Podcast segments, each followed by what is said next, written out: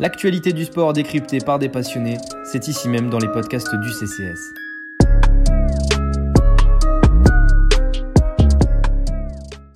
Bonjour à tous et à tous, chers auditeurs auditrices du Café Sport. Bienvenue dans le Ravito du CCS, votre podcast 100% cyclisme. Aujourd'hui, un podcast spécial puisqu'on va parler Jeux Olympiques. Moins d'une semaine après la fin du tour et cette victoire de Tadej Pogacar, on se donne rendez-vous dès ce samedi 24 juillet à 4 heures du mat, heure française. Bon courage à tous pour la course en ligne homme. Pour cela, j'ai le plaisir d'être accompagné de Corentin. Salut Corentin. Salut Lucas, on se fait un petit tête à tête au calme, euh, tranquille. Tranquillement, une discussion tranquille sur cette course en ligne qui s'annonce passionnante. On a un parcours de 234 km avec un dénivelé positif qui atteint quand même 4865 mètres et trois ascensions majeures, donc le Douchi Road, le Fuji Sanroku et le Mikuni Pass. Corentin, j'ai une question assez simple. Qu'est-ce que toi tu penses de ce parcours? Je pense que les auditeurs n'auront pas besoin de se lever à 4 heures du matin, si ça peut les rassurer. Je pense qu'un petit, entre un petit 6-7 heures du matin suffira.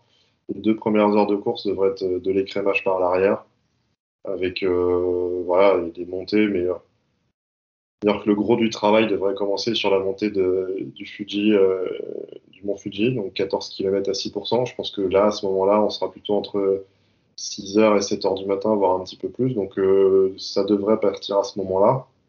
Et effectivement, j'ai hâte, euh, j'ai hâte de voir le spectacle commencer à partir de là, voir quelle, quelle nation prendra en charge le travail. parce que je trouve qu'il y a beaucoup, beaucoup, beaucoup de nations avec des grosse tête d'affiche et finalement pas forcément des coéquipiers. Donc euh, voilà, les, managers des équipes, euh, à mon avis, ont la tête qui chauffe pour savoir quel, sera le meilleur. Est-ce que ça va être tiré à la courte paille le matin ou à la courte jambe ou au meilleur pignon, je sais pas. Mais euh, voilà, donc après cette grande descente du Mont Fuji, une bonne étape de plaine sur quelques kilomètres et puis bah, le spectacle final pourra commencer dans, l'ascension la, plus raide. Le qui passe avec 7, euh, quasiment 7 km à 10% de moyenne. Là, les favoris devraient s'envoler avant, les 30 derniers kilomètres. C'est vrai qu'on a, vraiment un parcours qui est intéressant et qui est euh, pas banal, puisqu'on a souvent l'habitude d'avoir plus des enchaînements de, petites ascensions sur, euh, sur les championnats du monde ou les Jeux Olympiques. Par exemple, on peut citer récemment Imola, avec cette victoire d'Alaphilippe, ou encore Innsbruck il y a deux, il y a de cela de trois ans, où on avait vu la victoire de Valverde. Et je suis assez d'accord avec toi. Je pense que les gens pourront dormir et c'est une bonne chose, nous aussi. Et je suis assez curieux de voir comment va être abordée cette, deuxième ascension importante du Fuji Sanroku. Est-ce que des, des gens vont, vont, lancer la, vont anticiper et lancer la, bonne, la grande bataille? Ou est-ce que le col est assez est trop roulant et ça va être plus un écrémage par l'arrière? Je me pose vraiment des questions. Je sais pas, je sais pas toi comment tu vois? On peut imaginer Ou est-ce que c'est peut-être un petit peu loin quand même, puisque le sommet est à quasiment 100 bornes Ouais, c'est ça. C'est le sommet à 100 km. Je pense que c'est un petit peu difficile de, de lancer. Euh, c'est comme des équipes réduites, un maximum 5 coureurs dans une équipe. Euh, je pense qu'ils oseront pas. Ça va être vraiment, vraiment une, étape de, une étape, une course vraiment de fatigue où il faudra se préserver sur ce type de, de montée. Sûrement des échappées qui vont partir et puis à un moment donné, il faudra embrayer je pense que toutes les grandes équipes ont intérêt à mettre euh, du monde dans l'échappée, toutes les grandes nations, euh, que ce soit la France, l'Italie, euh, l'Espagne, oui, la Belgique, la Grande-Bretagne. Je pense qu'ils ont tous la possibilité d'aller mettre quelqu'un dans l'échappée et plus facilement contrôler. La Slovénie pourra peut-être pas se le permettre, même si un Tratnik peut être bien dans une échappée, mais je pense que ça va vraiment être une course d'usure et tout va se décider pour moi sur la, grosse, grosse ascension à 10% avec des passages à 15. Euh, là, il faudra qu'une échappée, si elle veut aller au bout, il faudra au moins 5 minutes d'avance. Donc, euh, quelle nation contrôlera euh, Comme tu dis, à 100 km avant l'arrivée. Je pense qu'ils ne vont pas lancer grand-chose à ce moment-là. Ou alors, ou alors, on a un duo, un type Van Aert, Evenepoel qui fait tout péter et puis qui part à deux tranquillement, main dans la main. Et, allez hop, euh, mode contre-la-montre activé, juste de 100 bornes. Et puis, puis voilà, mais euh, bon, j'y crois pas trop. C'est vrai, c'est vrai que tu as parlé, oui, il n'y a que 5 coureurs euh, par équipe, ça va être très très dur de contrôler. Donc, il faudra que les grandes équipes fassent gaffe à pas se faire piéger, notamment pour l'échapper. Comme tu as dit, c'est toujours mieux d'avoir un, mec devant. Donc, je suis plutôt assez d'accord avec toi. Je pense qu'il risque d'y avoir encore pas mal de monde euh, avant la dernière grosse ascension, qui va être quand même euh, assez monstrueuse. C'est vrai qu'on des fois on a des, des, parcours plus pour puncher, mais là je pense que c'est vraiment un, un, vrai gros grimpeur qui va être champion olympique. Parce que quand même se taper du, du 10% en quasiment 7 bornes, c'est quand même costaud. Après, il y a une autre interrogation sur ce parcours. On a parlé de ce Fuji sans recours, on a parlé de ce Mikuni Pass, donc euh, grosse montée, mais un sommet qui n'est pas près de l'arrivée, donc euh, qui est 34 km euh, du terminus qui se situe au circuit, donc un circuit automobile au pied du mont Fuji, le Fuji Speedway.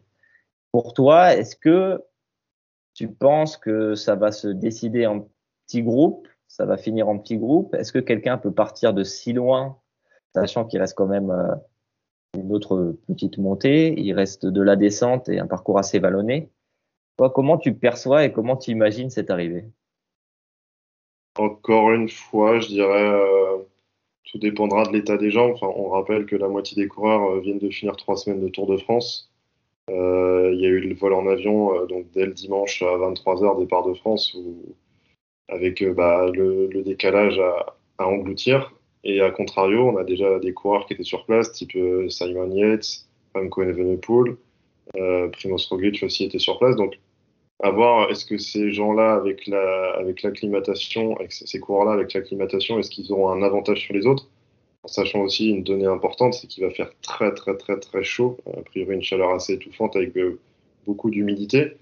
Donc, euh, voilà, c'est aussi les hommes qui sont bons dans, la chaleur qui vont qui s'isoleront de toute façon en haut de cette ascension. Je pense que le, le, podium sera, sera dans les 10 qui se seront isolés, voire même les 3 qui se seront isolés, en sachant que ça reste pas que de la descente, c'est ce qu'on disait tout à l'heure en off, il y a une toute petite montée derrière, et après c'est vallonné au possible pour arriver jusqu'au circuit où là effectivement ce sera tout plat, mais donc ça veut dire qu'il va falloir, en plus d'être un bon grimpeur, un très bon rouleur derrière. Euh, un Molema pourrait tirer son épingle du jeu dans un type de circuit comme ça. Il l'a montré sur l'étape de qui en Tour de France, donc avoir dans son état de fraîcheur par rapport au Tour de France. Mais un Molema sur un circuit comme ça, avec l'équipe des Pays-Bas comme elle est composée, euh, il a que des rouleurs autour de lui, hein, Van Baar, euh, Avic je connais pas trop, mais Dumoulin, je pense qu'il va pas jouer sa carte à part sur le contre-la-montre.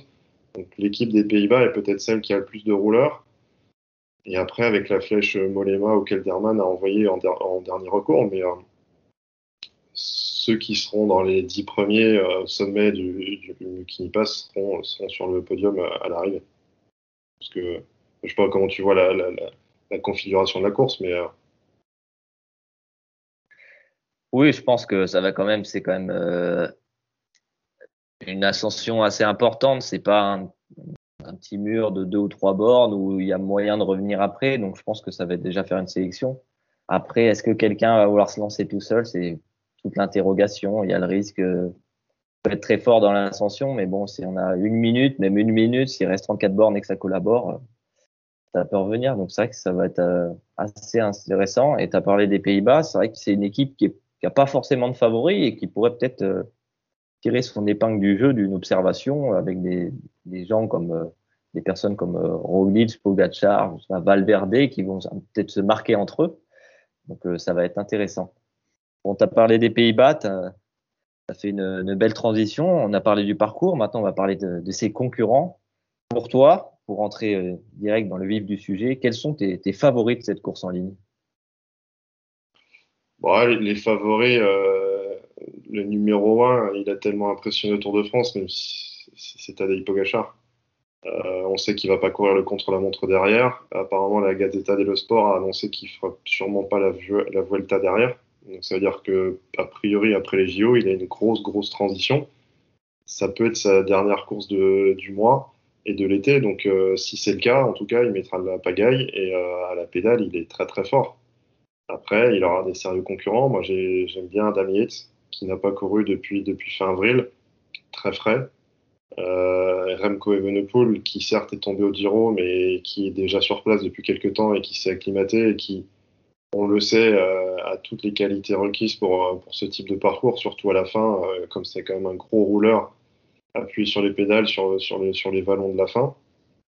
Pour moi, on va dire Remco, Taidei et, et Adam Yates, avec un Primoz Roglic aussi derrière qui, qui va être vengeur. Hein. On a vu euh, l'année dernière ce que ça a donné. Il finit deuxième du Tour de France. Derrière, il remporte un, monument. Donc, euh, j'espère voir du spectacle et, ça sera à la pédale et à ce, celui qui est le plus frais après ces, après ces 200, euh, 210 km arrivé euh, au sommet du Mukini Pass. Euh, voilà, entre la chaleur et, les ascensions multiples, il faudra avoir encore la jambe pour rouler derrière tu as parlé de Pogachar. On se souvient de l'année dernière au championnat du monde où Pogachar avait attaqué de, très loin, où je pense la sélection euh, slovène avait quand même euh, Primoz Roglic en carte numéro une, qui avait fini euh, dans le groupe derrière Alaphilippe. Ça va être assez, assez, intéressant de voir ça. On a vu que Pogachar sur le Tour de France, ça ne faisait pas peur de partir à 30-35 bornes et de, de mettre un éclat à tout le monde.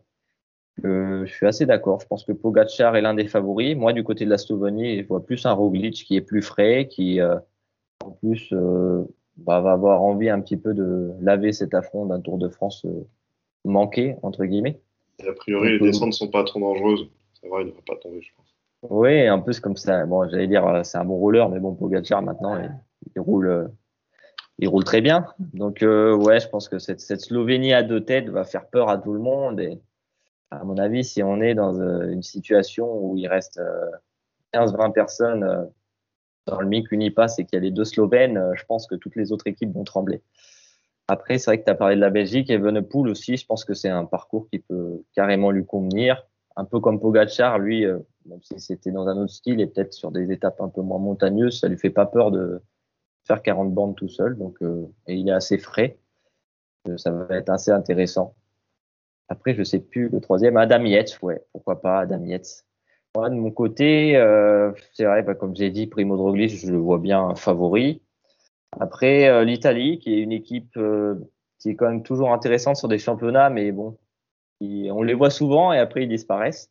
Donc là, je vois bien Gianni Moscone qui a fait plutôt un début de saison intéressant, qui a un bon profil capable de passer des, des boss assez durs. On l'avait vu il y a trois ans, je ne sais plus combien il finit, mais il finit dans les premiers à Innsbruck. moi, je mettrais Gianni Moscone et après Sergio Higuita, qui a plutôt bien fini le tour et qui peut avoir une bonne pointe de vitesse au niveau de ces trois. Après, euh, ah, je sais pas ce que tu penses. Ouais, c'est intéressant. Higuita, je t'en avais parlé, euh, mais je le mets un peu dans la catégorie des Yates, c'est-à-dire que si ces gars-là n'arrivent pas à la pédale à lâcher des Van Aert, à lâcher des Moscone, à lâcher des, gens qui pourraient être rapides au sprint, même si Guita a une très bonne pointe de vitesse en sprint, un rapport poids-puissance assez exceptionnel. Mais euh, des mecs comme ça, au sprint, ils pourront rien sur le circuit. Et mine de rien, même si c'est vallonné à la fin, eh ben, il faudra que ces purs grimpeurs, ils arrivent à lâcher des gens qui sont un peu l'aise sur tous les terrains. Et, finalement, euh, est-ce que la descente va pas permettre des regroupements Tu vois, par exemple, un Van Aert qui prend un peu de retard euh, sur la montée, est-ce qu'il peut pas revenir dans la descente et puis derrière taper tout le monde au sprint? Euh, Sur une montée comme ça, je pense qu'un Van Aert peut avoir quand même du mal. Euh, c'est pas un pur grimpeur, même s'il a fait des trucs assez fous, notamment le Mont Ventoux cette année. À la fin, quand tout le monde a un peu accéléré sur l'ascension du Mont Ventoux, il a, il a, pris deux ou trois minutes en quelques kilomètres. Donc euh, Iguita, oui, si l'arrivée avait été un peu plus proche pour moi, je l'aurais vraiment mis dans mes favoris parce que j'aime bien la façon dont il monte. Moscone, j'ai un peu peur que ce soit quand même trop raide pour lui et un trop gros enchaînement de montée.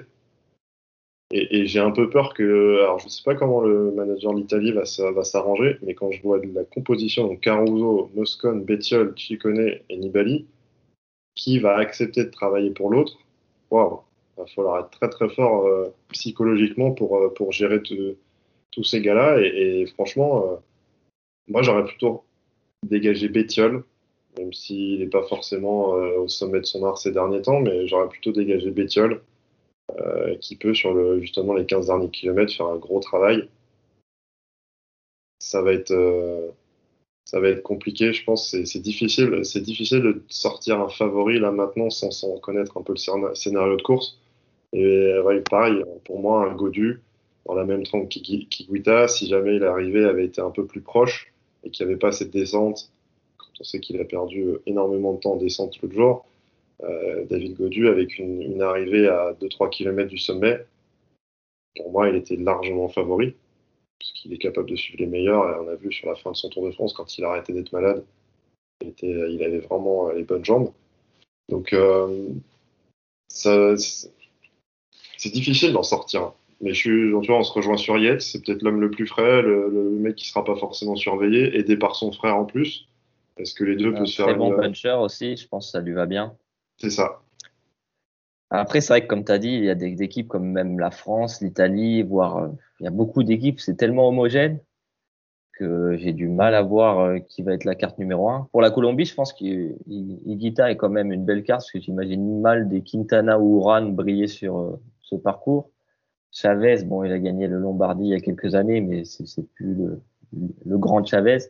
Pour la France, je suis assez d'accord. Godu, c'est vrai que si ça avait été un peu plus proche de l'arrivée, ça aurait été vraiment une bonne carte. Là, il y a quand même Cosnefroy. Je sais pas dans quelle forme il est, mais s'il arrive à être pas trop loin, je pense que c'est une, une belle carte. Il avait fait une saison un peu moins bien que l'an dernier, mais. Tu vois, même, même si ça résonne en termes de nation, je pense qu'il y en a beaucoup qui, arrivent, qui, ont, sûrement un peu de mal à oublier les équipes aussi. Euh, euh, voilà, quand tu regardes la Grande-Bretagne, c'est Ineos avec, euh, avec euh, en plus. Mais c'est Ineos en sachant que Garen Thomas a fini la tête dans le sac. Tao Gegenhardt a vraiment du mal à retrouver son niveau du Giro. Ouais, j'ai je pense que ça va être vraiment tout pour Adam Yates, qui en plus a progressé en contre-la-montre cette année, donc qui peut rouler vraiment bien fort sur les, sur les derniers kilomètres. Je, je, sais pas, j'ai l'impression qu'il y a vraiment un, un, bon feeling. Enfin, moi, j'ai un bon feeling avec Adam Yates. Et après, euh, dans l'autre sens, la Belgique, il pourrait se faire un ticket gagnant avec le duo, euh, duo Van Sevenant et Venepool. Euh, Henri Van Sevenant qui est très très jeune et qui est capable de se mettre à la planche. Ils sont coéquipiers chez, chez Quickstep. On peut avoir cette petite partie de manivelle. Euh, euh, voilà, je, je, je, verrai plus comme ça. Après, euh, est-ce que l'Espagne verra tout pour Valverde? Est-ce que les, Espagnols vont encore accepter de se mettre à la planche comme ils font tous les 4 ans? Je... Difficile à dire. C'est vrai que tu as parlé d'équipe euh, dans les nations, mais Espagne, oui, c'est un peu la, un peu Astana, quoi. Donc, euh, s'il court à la Astana euh, en, mode chacun peut gagner des étapes comme ils le font si bien, à voir. Après, Valverde a l'air quand même en, en, très bonne forme. C'est que là, ça va être quand même dur, puisqu'il va falloir le passer, ces 7 km à, à 10%. C'est pas comme si c'était euh, quelque chose où il pouvait y avoir de l'observation. Je pense que s'il y a du monde et qu'il y a une équipe qui travaille, ça va être dur de, de sortir euh, si on n'est pas dans les plus costauds. Non, c'est vrai qu'un Fraile ou un Isaguirre euh, dans une échappée qui arriverait à passer avec un peu d'avance, ça peut, ça peut rouler très fort jusqu'à la fin. C'est des mecs qui peuvent tirer leur épingle du jeu. Je, pense, vu comment l'Espagne est faite, que ce sera tout pour Valverde. Je vois pas trop autrement, honnêtement. Donc euh, Valverde a peut-être l'équipe la, plus dévouée pour lui. Je te dis les Pays-Bas que je vois bien autour de Molema. Euh, est-ce que Kelderman, euh, il n'a pas quand même affiché un grand punch? Il a été très bon au Tour de France, mais on l'a jamais trop vu à l'avance. C'est-à-dire qu'il a surtout tenu la roue des autres, mais il n'a pas trop attaqué. Ouais, je reste sur moins Evenepoel Yates. En tout cas, dans, au moins, enfin, je les vois dans le top 3 en tout cas. Et est-ce que parmi d'autres nations dont on n'a pas parlé, tu, vois des, coureurs capables de, bien figurer? Je pense à l'Allemagne qui a quand même un duo, euh, un Maximilian Schartmann qui est plutôt euh, bon. Bourgman, bon, il n'a pas fait un énorme Tour de France. A aussi l'Équateur, bien sûr, avec Richard Carapaz. La Suisse, bon, avec Marc Hirschi qui n'est pas le, le Marc Hirschi de l'an dernier, mais ça aurait été, franchement, ça aurait été le Marc Hirschi de l'an dernier, je l'aurais mis favori, hein, je pense, dans le. Ah, c'est pendu quand même. Ah, c'est pentu. Ah, pentu, mais bon, euh, c'est quand même euh, sacrément costaud. Non, après, à se méfier de la, à se méfier de la Russie. Vlasov n'a pas couru depuis le Giro. Vlasov, euh, sur une journée, euh, sur une course d'un jour, est-ce que le Vlasov peut pas faire un, peut pas faire un beau résultat avec, avec Sivakov derrière, qui est pareil, qui est assez frais. Si lui aussi, il arrête de tomber et, de se casser la figure, peux avoir un Kwiatkowski aussi. Ouais, c'est des mecs. Après, Kato, il, a, il a énormément aidé euh, Ineos sur le Tour de France. Je pense qu'il arrive un peu, un peu rincé. Mais euh, tu vois, Vlasov, il a gagné le Mantoux des, des challenges. Euh. Ouais.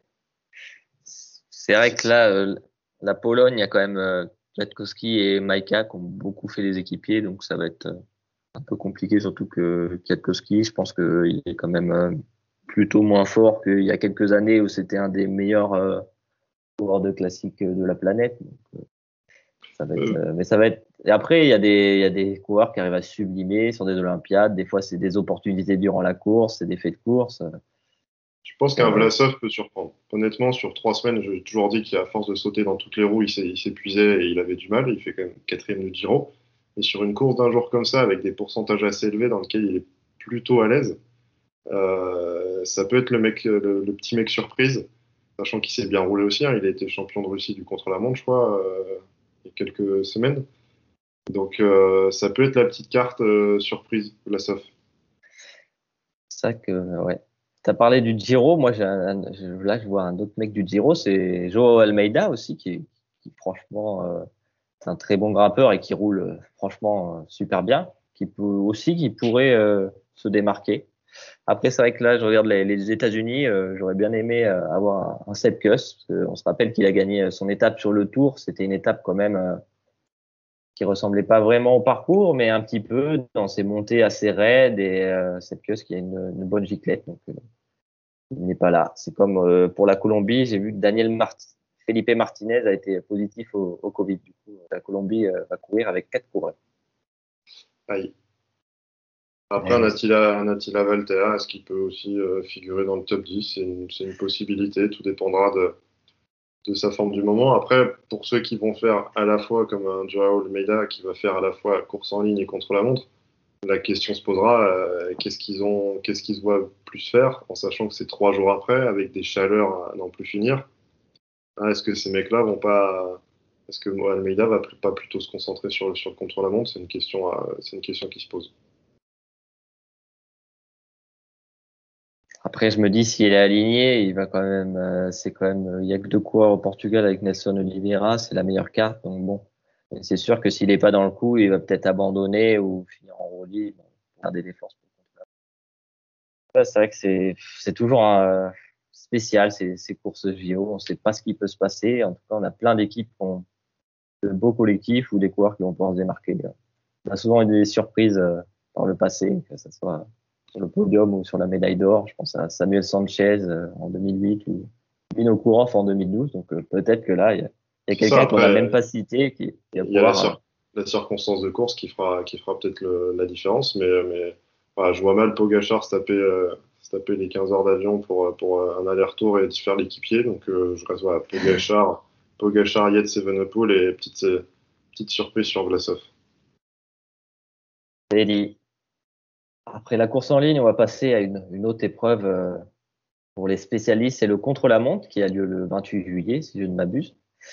Donc euh, cette fois-ci, beaucoup moins de participants, un parcours euh, assez vallonné de 44,2 km avec un dénivelé quand même qui, qui atteint 846 mètres et deux boucles de 21,1 km. Donc toi, Quentin, tout simplement, qui vois-tu euh, parmi les, favoris? Et si tu devais donner un podium, qu'est-ce que ça serait? Et eh ben là encore, ça va être compliqué, mais euh, un podium. Euh, dans quel sens, je sais pas. Je, sens bien le doublé belge. en Art Evenepoel. Tout dépendra de comment ils ont fini la course trois jours avant. Euh, Philippe Ogana en troisième homme. Euh, après, la Slovénie engage Roglic. Roglic avec les montées, ça peut le faire. C'est un gros rouleur. Ouais, je pense que ouais, Roglic, Ghana, Van Aert, Evenepoel. J'ai du mal à trouver trois là-dedans. Et pour pas faire un doublé belge, je vais faire euh, sur un Evenepoel, je vais mettre Roglic. Et est-ce que pour toi, enfin, je sais pas, j'ai du mal à... Est-ce que c'est un, c'est forcément un rouleur qui grimpe bien, qui va triompher, ou comme les pourcentages, sont pas non plus faramineux, est-ce qu'un des coureurs, je pense à Stéphane Koub, peuvent briller sur ce parcours ou c'est un petit peu compliqué? Il peut, hein. il peut. Après, encore une fois, il sort de trois semaines de tour. Euh, il a eu la, déception, euh, déception de ne pas remporter les deux contre la montre. Est-ce qu'il peut venir en, vengeur, enfin se venger et, prouver qu'il est très bon? Au niveau européen, il, il, est effectivement très bon. Au niveau mondial, je pense qu'il est un petit peu euh, un petit peu en retrait. Il y a, il y a c'est pareil, il y a une grosse interrogation sur le niveau de Juan Denis. C'est encore une fois, c'est la fraîcheur parce qu'il fait, c'est quand même un peu les montagnes russes. Ouais. Il, y aura, il y aura quand même des passages à 8% sur la première bosse. C'est quand même une bosse de quasiment 4 bornes qu'il faudra monter deux fois, plus une autre euh, juste avant d'arriver au circuit. Alors certes, c'est comme tu dis, c'est pas des gros gros pourcentages, mais c'est suffisamment euh, casse-pattes pour, pour, que ça marque. Euh, et puis il faudra pas se tromper sur le choix du matériel parce qu'il y aura les grosses descentes qui permettront d'envoyer. En plus, c'est une descente vraiment pas technique du tout. C'est des routes très larges, ça descend à balle. Donc là, il faudra vraiment plus les, les, coureurs seront lourds, plus ils arriveront. Donc il faudra bon choix de développement et puis en montée, euh, garder suffisamment de fraîcheur pour pouvoir, euh, pour pouvoir assumer les. bah, il y a quatre montées, il y en a vraiment deux un peu plus importantes, mais euh, il, y a, une dizaine de kilomètres de montée en tout sur, sur les 40 bandes, donc il faudra quand même. il n'y a, pas, a pas vraiment de repos. C'est vrai que tu l'as dit, la fraîcheur va compter, les changements de rythme, la relance. Donc, on va voir si ceux qui sortent du Tour de France vont être euh, assez affûtés pour pouvoir briller. Je pense notamment à Rigoberto Urán qui avait fait un, bon, c'était pas le même type de contre-la-montre, mais un chrono énorme sur le Tour de Suisse. C'est plutôt un bon roller, comme il y a aussi des Guérin Thomas, des Sharkman. Donc, euh, c'est, c'est assez intéressant. Moi, je vois bien un Van Aert. Tu as parlé de Van Aert. Je pense que Van Aert, euh, bah, du fait de sa polyvalence, de sa forme, de ses qualités, je, pense que c'est mon favori. Après, à voir, comme tu as dit, euh, avec euh, l'épreuve en ligne qui est euh, quatre, jours, quatre jours plus tôt, comment, comment ça se goupille. En deuxième, je mettrais Ghana aussi, mais je pense que Ghana, il va faire une médaille quoi qu'il arrive. Il est assez frais quand même et il a gagné tous les chronos sur le Giro. C'est pour moi le meilleur rouleur du monde. Et après, bah, Primoz Roglic, je pense que c'est un parcours qui lui va bien. Ouais, il faudra, faudra voir. Là, j'étais en train de regarder un peu les, les contre-la-montre cette année avec un peu de boss, avec un peu de, avec un peu de montée. Et c'est vrai que Ghana, quand ça monte vraiment, il a quand même un petit peu plus de difficultés. Après, il a eu le temps de se reposer. C'est à voir. Euh, encore une fois, je pense que la Belgique va être vraiment aux avant-postes euh, là-dessus, encore plus que, que, sur la course en, ligne. Et puis, euh, Roglic, euh, ah, pourquoi pas le doubler Sauven, euh, Pogachar sur la course en ligne euh, et Roglic sur le contre-la-montre, histoire de montrer un peu plus que la Slovénie pèse dans le game, comme on dit, mais ça dépendra de la fraîcheur, ça dépendra de la température qu'il a fait aussi quatre jours avant. Est-ce qu'il peut y avoir une petite surprise euh, Almeida, Kung, le niveau du moulin aussi, il y a une grosse question là-dessus, où il lancera. Est-ce que notre petit Rémi Cavagna, notre grand plutôt Rémi Cavagna, avec son, il n'aura pas son maillot de champion de France sur le contre-la-montre, mais est-ce que voilà, il peut rattraper un peu la frustration des championnats de France auxquels, à côté desquels il est passé sur le contre-la-montre en tout cas, il a quand même eu le titre de champion de France dans la course en ligne, donc il s'est bien rattrapé, mais euh... c'est vrai qu'il il est frais en plus Rémi, donc euh, comme il sort pas, il a fait le Giro et ça, ça va être important, je pense. Comme tu as dit, il peut y avoir des surprises, des personnes qui étaient sur le, tour et qu'on n'a pas beaucoup vu, qui n'ont pas beaucoup euh, joué leur carte personnelle. Je pense à McNulty qui roule plutôt bien, à Casper Asgreen aussi qui est un, bon spécialiste. Euh, c'est comme la course en ligne, ça va être euh, assez intéressant. Même si euh, je pense que on est d'accord que quand même le contrôle à montre, on retrouve plus les mêmes euh, qui vont être aux avant-postes dont on a l'habitude euh, lors du calendrier World Tour. Donc, euh, voilà. si, si, ça avait été plat, totalement plat, Ghana était grandissime favori. Ah, ouais, clairement, il fallait mettre, fallait mettre, son mois de salaire sur Ghana, mais bon, là, ça, justement, ça ajoute, ça ajoute, un enjeu. C'est un parcours assez vallonné, assez technique, qui va demander du punch, de la fraîcheur, de la concentration, des changements de rythme. Donc, euh, à voir. Beaucoup de, de prétendants au podium, en tout cas.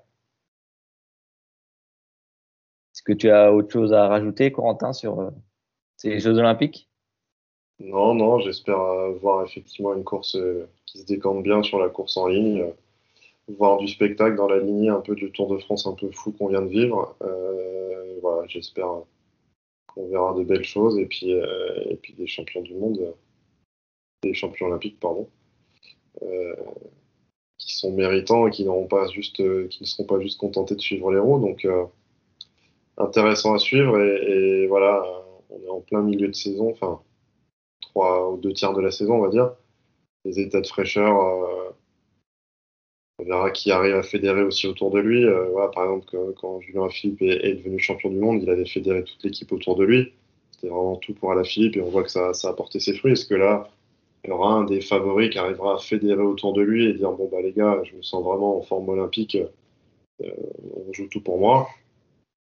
C'est à voir. une dernière question. une dernière question. À quelle heure vas-tu mettre ton réveil?